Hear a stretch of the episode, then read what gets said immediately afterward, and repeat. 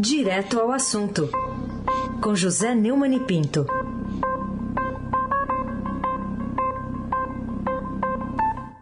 Oi, Neumani, bom dia, boa segunda-feira.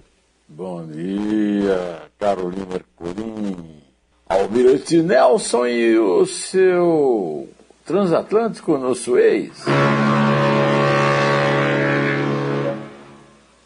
Laís Gotardo, Moacir Biasi, Clã Bonfim, Manuel, Alice Isadora. Bom dia, melhor ouvinte.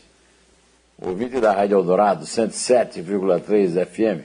Almirante, dá, um, dá uma regulada no meu eco aí que está batendo muito aqui no meu ouvido, por favor. Almirante. Carolina Ercolim, tintim por tintim. Vamos falar um pouquinho, Neumani, sobre esse pacote de bondades né, que o Estadão destaca hoje. A Adriana Fernandes conta aqui alguns planos do presidente, né, aliado com uma parte importante do Centrão, para colocar a valer o bloco na rua pensando em 22. Qual que é a sua avaliação? É, a economia é hoje a última linha de defesa e a principal trincheira de Bolsonaro, segundo Adriana Fernandes, na matéria que é, está na primeira página do Estadão hoje com a chamada. Né? O presidente está montando aí um cardápio de medidas econômicas para evitar a maior perda da popularidade na esteira das revelações feitas pela CPI da Covid-19 e chegar competitivo à eleição do ano que vem. Né? O Estadão viu especialistas e apontam que a incógnita é se eles conseguirão arremeter a tempo o avião da economia. Né? Do cardápio de bondades, Adriana relaciona a elevação para 300 reais, ou mesmo valor acima do, do, benefício médio da Bolsa Família, que hoje é 190. O pacotão do emprego com um bônus de 550 reais para a qualificação de jovens informais. O aumento na faixa de isenção e correção da tabela do imposto de renda da pessoa física e a desoneração forte do imposto pago pelas empresas. O problema todo está é, no que o, retratou o editorial Recorde Sinistros. Está na página é, 3 do Estadão hoje. A linha fina aqui da, da edição que eu, que eu leio, que é a edição aqui do computador, diz desemprego, inflação e endividamento batem recordes no Brasil, tornando mais seguro o dia inseguro, aliás, o dia a dia de famílias ainda sujeitas a uma pandemia mortífera. Né? Os dois últimos recordes infernais, encerra o editorial no último parágrafo, o do IPP e o do endividamento, depois de se relacionar a essa questão toda do endividamento, que foi uma matéria também importante do Estadão, foram divulgados na quarta-feira. No dia anterior, o presidente Jair Bolsonaro, distante dessa realidade, havia contemplado, é, completado o acerto com o senador Ciro Nogueira, convidado para chefiar a Casa Civil e tomar conta do governo em nome do Centrão, ao, qual o Bolsonaro obedece. Esse pacote de bondades é fácil de decretar. Difícil é atingir o povão, maior vítima do desastre que foi a indigestão do desgoverno Bolsonaro na pandemia. A elite, principalmente o negócio, já está em plena recuperação. Não é o caso do desemprego e de sua pior consequência, a miséria de barriga vazia, quem vai votar em Bolsonaro? Eis a questão. Carolina Ercolim, tintim por tintim. Muito bem. Outro assunto para a gente tratar aqui é essa movimentação do fim de semana do presidente voltando a ameaçar as eleições. Né? Tem alguns atos que pediram voto impresso em diversas capitais, é, demonstrando que a ala mais ligada né, ao bolsonarismo raiz, os, os aliados é, mais é, contundentes né, do presidente, seus apoiadores, continuam levantando placas, fazendo menções, inclusive, a, a questões antidemocráticas, né, pedindo, por exemplo, eh, a destituição dos ministros do Supremo Tribunal Federal. É, o Bolsonaro não apareceu nas manifestações em várias cidades. Né? É, ele falou com apoiadores por telefone, mensagens transmitidas pelo sistema de som, e ele fez é, manifestações também num vídeo, né, convocando para manifestações. Né. É, num dos vídeos, transmitido em Brasília, São Paulo, Rio de Janeiro e Belo Horizonte, ele voltou a repetir a ameaça de que sem eleições limpas e democráticas não haverá eleição.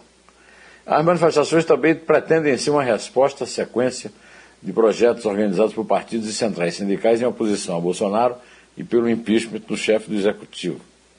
A última na semana passada. Né? Os atos do presidente têm sido motochatas, passeios com motocicleta liderados pelo presidente da República. A última aconteceu em Presidente Prudente, no interior de São Paulo. É, o Bolsonaro volta a defender mudança no sistema eleitoral, mas lá no Congresso todo mundo acha que isso aí é chovendo molhado, é perder tempo. Né? Eu estou pagando para ver qual é o tom do discurso do Luiz Fux na reabertura dos trabalhos da cúpula do Judiciário. Até agora, muita saliva e cuspe zero, viu, Carolina? Por enquanto, só vejo duas reações aos arreganhos autoritários da direita estúpida, a raiz podre do bolsonarismo a CPI da Covid do Senado e o Tribunal de Contas da União. Os democratas do Brasil ainda contam com essas duas instituições e a sua resistência depende da nossa democracia mais longeva na história da República. Carolina Ercolim, tintim por tintim. Outro assunto que a gente traz aqui no Estadão de hoje é uma avaliação né, do general de Dória, né, do, do coronel que integra a Secretaria de Segurança Pública desde o início da gestão do governador aqui de São Paulo. Ele disse que o exército rejeitar, rejeita uma aventura golpista. Até que ponto você acha que essa opinião basta para tranquilizar a sociedade, temerosa de uma ação armada aí para interromper o mais longo processo democrático da República? Carolina, é, o general não gosta muito. O general João Camilo Pires de Campos não gosta muito dessa história de general do Dória, não. Os políticos o chamam assim, mas ele não gosta. E ele procura dissociar a sua atuação na Secretaria de Segurança Pública de São Paulo do atual momento político pelo qual o Brasil e o Exército passam. Ele trabalhou 48 anos no Exército, 48 anos, 3 meses e 2 dias, olha a exatidão do negócio. E agora anda de terno e gravata. O quartel é, é o prédio da antiga Rede Ferroviária Federal, no centro da capital paulista, sede da Secretaria de Segurança Pública do Estado.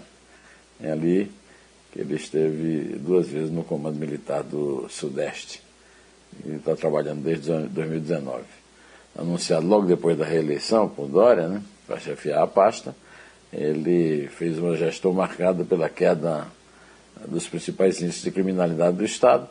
E, e se diz do nosso lado, né, acha que não dá muita possibilidade de, de golpe contando com o Exército, não. Mas o Bolsonaro tem um argumento, Carolina, é, para regimentar os seus milicianos fardados e com canhão, que nenhum outro tem, é a chave do cofre. Eu não esqueço que em junho, né, quatro generais, o general da chapa, o Mourão, o chefe, o ministro da Defesa, o Braga Neto, o chefe da Segurança Institucional, Augusto Heleno, e o general Ramos, que não dá nem para a gente saber em que ministério ele está, né? agora ele está na Secretaria-Geral da Presidência, né? E que representam os quatro cavaleiros do Apocalipse. Eles ganharam mais de 100 mil reais no oleritezinho dele em junho. Né? Você sabe, né? Peste, guerra, fome e morte. Como bem definiu o Pazuello, de saída do Ministério da Saúde, eh, são os generais do Pichuleco. Aliás, o, o, o, o general Pesadelo chamou de pichulé, né? o Caiucó, né? Caiucó. Carolina Ercolim, tintim por tintim. Um outro destaque do Estadão de hoje de capa é, chama a atenção para esse volta às aulas, né? Para muita gente 100% presenciais, para alguns alunos ainda em esquema de rodízio, portanto, as crianças ficando em casa ainda é, precisando ter auxílio de celular, de computador para organizar ali as tarefas. O Estadão fala hoje que tem muita criança com miopia, né? É um diagnóstico que cresceu muito durante a pandemia e que as telas têm tudo a ver com essa história. Ah, pois é. É um problema a tela, né, Carolina? Você sabe, você como mãe, você sabe, né? Oh. Manter, tirar a criança da tela é uma experiência que é difícil você resistir, porque a criança é, ah, não, não, não, olha, o meu aqui, o Arthur de dois anos, ah, a foniatra tenta tocar as músicas dos desenhos sem, sem ele olhar a tela, mas ele fica dando volta para ver a tela. Né? Então, por causa disso, o número de diagnósticos, além do mais o meu aqui, tem o pai e a mãe míope. Né? O número de diagnósticos de crianças e adolescentes com miopia aumentou durante a crise sanitária, segundo o estudo inédito do Conselho Brasileiro de Oftalmologia, que o Estadão obteve. No levantamento, 72% dos profissionais entrevistados relatam maior detecção do problema na faixa etária de 0 a 19 anos. Para a maioria dos especialistas ouvidos, a principal causa do problema é a maior exposição dos jovens a telas e aparelhos eletrônicos no ensino remoto e em lazer no confinamento. Né? isoladas em casa, as crianças têm aula pelo computador e nas horas livres assistem TV jogam no tablet ou no celular, prejudicando a visão muito. O estudo do CBO é une a recepção de oftalmologistas que trabalham com um pouco mais jovem. Foram ouvidos 295 profissionais em todo o país. Como se vê, a definição de gripezinha dada por Bolsonaro e até ah, muitos cientistas comprometidos com a ciência, viu, Galina? foi realmente muito distante da realidade da pandemia. Ah, você citou aqui, antes de eu entrar, o senador Otto Alencar, e eu também li uma reportagem sobre a participação do jurista Miguel Reale Júnior no, num, num encontro aí contra a corrupção do, do Instituto Não Aceito Corrupção, né, do Roberto Liviano, é que tem razão. Bolsonaro cometeu muitos crimes comissivos, né? ou seja, não por ação, mas pelo que deixou de fazer, pela omissão. Carolina Ercolim, tintim por tintim. Neumani, vamos falar também sobre esse vídeo aqui, seu já disponível no blog do Neumann no portal do Estadão. Bolsonaro não governa porque não quer, diz Guilhom. Se o presidente não cumpre o dever que assumiu da posse após eleito, quem o faz por ele? É, nesta semana eu recomendo muito a entrevista que eu, o Neumann entrevista dessa semana, que está né, no meu canal no YouTube e no meu blog, o blog do Neumann, no portal do Estadão, Bolsonaro não quer governar, diz Guilhom, é com o filósofo e sociólogo da USP, da Unicamp, José Augusto Guilhom de Albuquerque. É uma entrevista muito lúcida, muito serena, muito sensata e muito reveladora. É, o professor Guilhom é, mostra como Bolsonaro não administra o país, ele não trabalha, ele não planeja, ele não, porque ele não sabe, porque ele não quer, porque ele não se propõe a isso. Ele está se propondo a ganhar a eleição assim, né? Ele é, é, tem aí, agora, agora ele obedece ao centrão, né? Ao, ao, ao, ao Ciro, que eu estou chamando de Ciro Ninguém, né? O Ciro Nogueira. É, mas o Centrão também não está interessado em governar. O Centrão só está de olho, só está de olho na boutique dela, né? O Centrão só está de olho no orçamento. É, o, o, professor Guilhom participa de um grupo que rejeita essa polarização Lula e Bolsonaro e também é, não é muito simpático da terceira via. Ele apoiará a primeira via empenhada em ter um plano, ter um projeto, em governar o país. Carolina Ercolim, tintim por tintim. E chamamos atenção também sobre outro vídeo, esse com o título Campeão do Mundo Nunca Mais, de Salgueiro, né? Também no seu vídeo dos dois dedos de prosa, a série que você leva ao ar também pelo portal do Estadão, em que se baseia o comentarista da Band Esportes, da TV Comembol, para chegar a essa conclusão? É, o Fábio Salgueiro, que comenta futebol na Band Esportes e na TV Comembol, e como nós temos, o Brasil tem muitos clubes na, na Libertadores, né? O, o campeonato é transmitido também pela Comebol, então ele tem sido bastante ouvido. Ele fez uma previsão é, que eu, eu tenho abordado de uma certa forma, mas eu não sou comentarista de esporte, e não é, sou apenas um torcedor, mas eu, eu tenho essa impressão que ele disse com todas as letras, né? O Brasil não será mais campeão do mundo. O Brasil é o maior campeão do mundo da história, mas logo, logo vai perder esse título para a Alemanha, para a Itália, para outros é, países que têm seleções à altura. A seleção do Brasil é uma porcaria. A seleção do Brasil ainda tinha um certo domínio na América do Sul, mas perdeu para a Argentina na Copa América no Rio, nessa Copa América fajuta do Bolsonaro, é, do Silvio Santos e do, e do Rogério Caboclo. Né? O, o, o Fábio Salgueiro foi meu convidado na série do Dois Dedos de Prosa, e ele também culpou as autoridades da sociedade e os meios de comunicação pelo pífio desempenho na Olimpíada de Tóquio. Apesar de estar muito feliz como eu estou, como você também acompanhou aí, ah, no fim, a, a, a, grande heroína da ginástica, a nossa Rebeca, perdeu a terceira medalha, mas ganhou duas, ganhou uma de ouro e ganhou uma de prata, né? É, ele se disse revoltado com a pressão sobre atletas como a Rebeca, como o Bruno Fratos na natação, que nunca receberam apoio de ninguém e são cobrados fortemente quando competem nos jogos.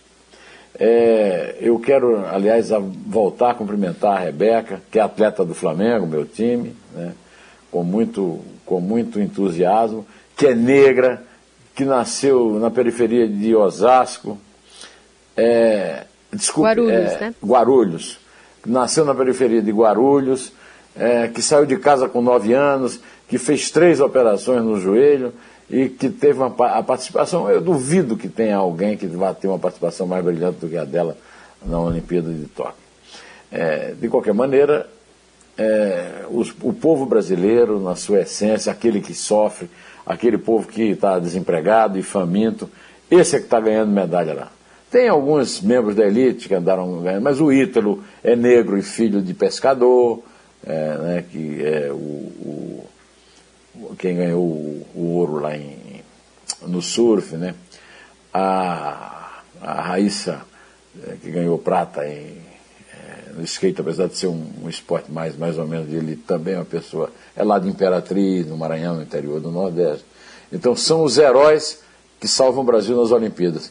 E não essa porcaria de desgoverno, a sociedade, mesmo os meios de comunicação, que cobram muito, mas dão muito pouco. Carolina, você pode é, é. contar, porque eu, eu quero que tenham todos uma segunda fecunda e uma semana bacana, viu? Opa, então vamos lá. É três. É dois. É um. Em pé.